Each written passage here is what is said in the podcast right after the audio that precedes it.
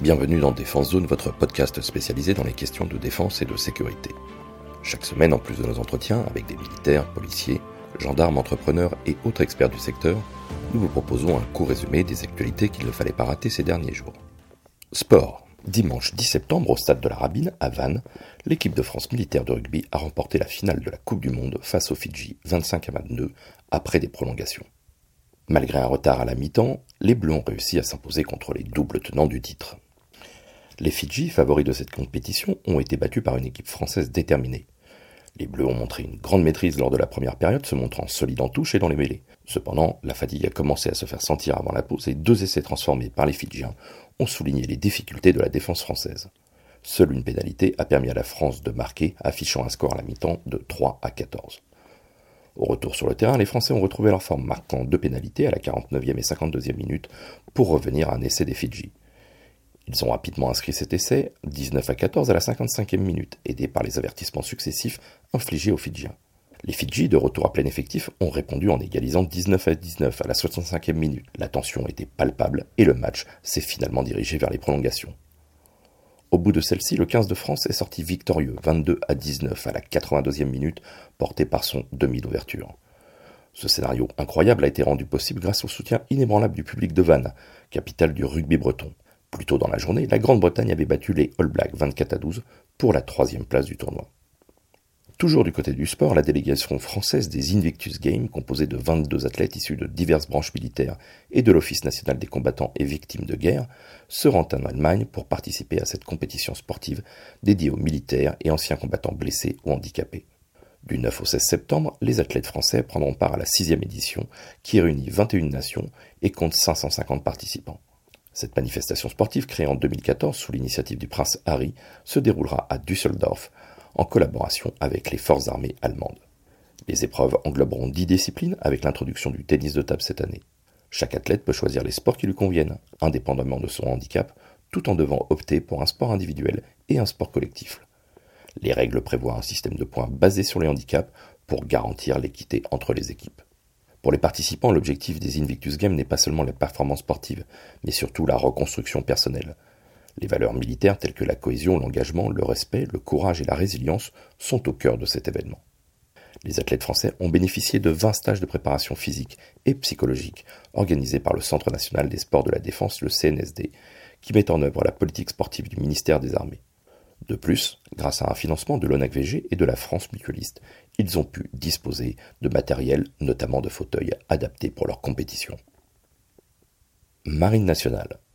En 2015, la France et le Royaume-Uni ont lancé le projet Maritime Mine Countermeasure, MMCM, confié à Thales dans le cadre du système de lutte anti-mine du futur, le SLAM-F.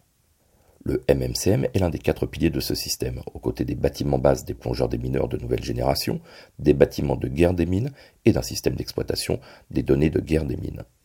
Le MMCM a pour objectif d'identifier et de neutraliser les mines en utilisant un robot téléopéré et trois drones sous-marins à partir d'un drone de surface qui agit comme un bateau-mer et est équipé d'un sonar remorqué.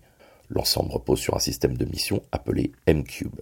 Ce système va considérablement améliorer les capacités de la Marine nationale et de la Royal Navy en permettant la détection d'objets de très petite taille, la neutralisation de mines jusqu'à 300 mètres de profondeur, contre une centaine actuellement, et une cartographie trois fois plus rapide des fonds marins grâce à un sonar multifaisceau. De plus, il peut être déployé en moins de 48 heures, n'importe où dans le monde. Les deux premiers prototypes du MMCM ont été livrés à la Marine nationale et à la Royal Navy à la fin de 2021. Ils ont depuis été soumis à des évaluations opérationnelles.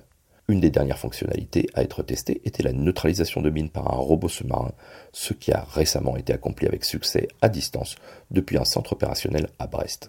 Le MMCM se compose d'un système permettant de détecter, classifier, localiser, identifier et neutraliser toutes les menaces, des plus élaborées aux mieux dissimulées, avec un grand niveau de précision et de fiabilité.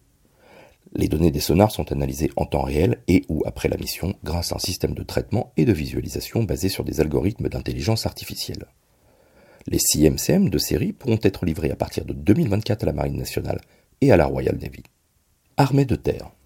L'armée de terre a lancé sa transformation sous le commandement du combat futur, le CCF, et vise à moderniser ses équipements, simplifier son organisation et adapter son fonctionnement. Cette transformation, pilotée par le général d'armée Pierre le chef d'état-major de l'armée de terre, a pour but d'améliorer ses capacités opérationnelles. Le plan s'étend sur la période 2024-2027 et nécessite de préserver l'attractivité et d'améliorer la fidélisation des militaires, compte tenu des formations plus exigeantes et coûteuses. Une directive de préservation des effectifs doit être d'ailleurs publiée sous le timbre de l'état-major de l'armée de terre. Le commandement et contrôle C2 seront les premiers à subir des changements avec des mouvements liés à la transformation.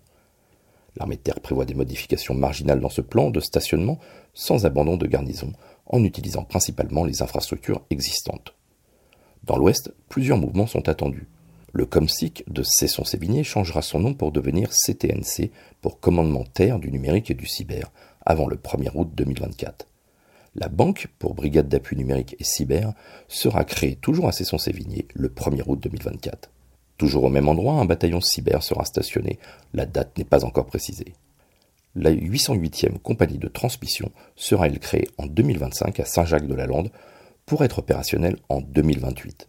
La 807e compagnie de transmission et la 785e compagnie de guerre électronique quitteront quant à elles la région rennaise pour Strasbourg, au plus tôt en 2027. Autre annonce, cette fois-ci, l'état-major de la future brigade du génie s'installera à Angers, regroupant plusieurs unités de différentes divisions. Le 5e régiment interarmes d'outre-mer de Djibouti rejoindra, lui, la 9e BIMA dès janvier 2024. Corée du Nord. La Corée du Nord a récemment annoncé la construction d'un sous-marin nucléaire tactique d'attaque lors d'une cérémonie présidée par Kim Jong-un. Cette annonce vise à renforcer la force navale du pays, bien que des experts estiment que le sous-marin présente des limites et des vulnérabilités importantes. Lors de la cérémonie, Kim Jong-un a évoqué un plan stratégique tactique visant à moderniser en urgence les forces sous-marines et à développer l'armement nucléaire de celles-ci. La Corée du Nord prévoit également de convertir ses sous-marins existants en vaisseaux de combat équipés d'armes nucléaires. Cependant, des doutes subsistent quant à la capacité opérationnelle de la flotte de sous-marins compte tenu de l'âge avancé de certains navires. Selon des experts, les sous-marins présentés pourraient être une version améliorée d'un modèle précédent. Bien qu'il ait été modifié, il reste un modèle obsolète de classe Romeo à propulsion diesel-électrique datant des années 1950. Bien que ce nouveau sous-marin, manifestement n'apporte pas de révolution en termes de capacité, il complexifie la menace nucléaire que représente la Corée du Nord. La Corée du Sud a critiqué ces développements, estimant que la Corée du Nord gaspille ses ressources dans des armements inutiles, tout en négligeant les besoins de son peuple. Les programmes d'armement nord-coréens sont perçus comme une menace par la Corée du Sud, les États-Unis et le Japon. De son côté, la Maison-Blanche a mis en garde contre toute vente d'armes de la Corée du Nord à la Russie en soutien à sa guerre en Ukraine. Cette démarche risquerait d'isoler davantage la Corée du Nord sur la scène internationale. Pologne.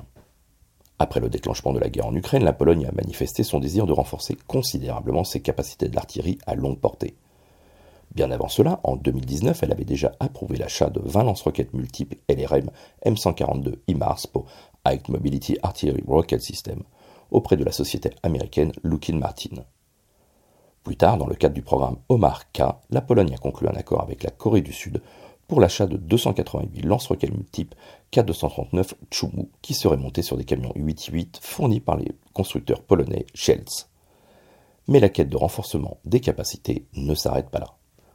En février, la Defense Security Cooperation Agency, la DSCA, chargée d'approuver les demandes d'achat d'équipements militaires américains via la procédure FMS pour Foreign Military Sales, a recommandé au Congrès des États-Unis d'autoriser la vente de 18 M142 IMARS supplémentaires à la Pologne ainsi que 468 modules de changement et de lancement pour ce système. Cette transaction était estimée à 10 milliards de dollars, y compris la possibilité de fournir des munitions associées, notamment 45 missiles balistiques tactiques MGM 140 ATCMS pour Army Tactical Missile System d'une portée de plus de 300 km. Cette commande a été finalisée le 11 septembre lorsque le ministre polonais de la Défense Mariusz Błaszczak a annoncé avoir approuvé l'achat de 486 lanceurs IMARS. Avec ceux déjà commandés en 2019, l'armée polonaise disposera de 500 lanceurs au total. Cette décision a été saluée comme une mesure de dissuasion contre toute agression, en particulier de la Russie. Le ministre a souligné la nécessité de maintenir une armée polonaise forte pour contrer les menaces potentielles, affirmant que la Pologne pourrait avoir les forces terrestres les plus puissantes d'Europe si cette démarche se poursuit. Ces 486 nouveaux lanceurs, désignés Omar 1, seront montés sur des camions 6-6 GELS et devront être intégrés au système de contrôle et de commandement polonais. Les livraisons sont prévues de commencer d'ici la fin de 2025. À terme, l'armée polonaise pourra équiper 28 escadrons avec ces systèmes, en plus de ceux déjà équipés du Omarka 239. Cependant, cette expansion significative des capacités militaires de la Pologne, incluant l'achat de centaines de pièces d'artillerie, près d'un millier de chars, de nouveaux avions de combat, etc., soulèvent des questions sur la viabilité à long terme d'un tel modèle d'armée. Cela suppose une logistique et un maintien en conditions opérationnelles adéquates, ainsi que des effectifs suffisants. Par exemple, les escadrons équipés des systèmes Omar et Mars nécessiteront environ 10 000 militaires actifs, formés et hautement qualifiés. Par ailleurs, alors qu'elle prévoit d'augmenter ses dépenses militaires à environ 30 milliards d'euros en 2024, soit 4% de son PIB, la Pologne a l'intention de poursuivre ses achats, comme en témoigne l'approbation récente par la DSCA de la vente potentielle d'un système de commandement de combat, de défense aérienne et antimissile intégré pour un montant de 4 milliards de dollars. Voilà pour l'essentiel de l'actualité cette semaine. Pour en savoir davantage sur cet univers et pour découvrir tous nos articles et reportages, rendez-vous sur notre site internet défense-zone.com. Pour plus de brèves, d'articles de fond et de photos, nous éditons également tous les trois mois un magazine papier que vous pouvez recevoir en étant abonné à notre espace premium. Il vous permettra aussi d'avoir accès à des contenus exclusifs sur nos différents supports. Vous trouverez tous les liens nécessaires dans la description de cet épisode. En attendant, nous vous souhaitons une bonne journée et nous vous donnons rendez-vous la semaine prochaine pour un nouveau résumé de l'actualité des forces de défense et de sécurité.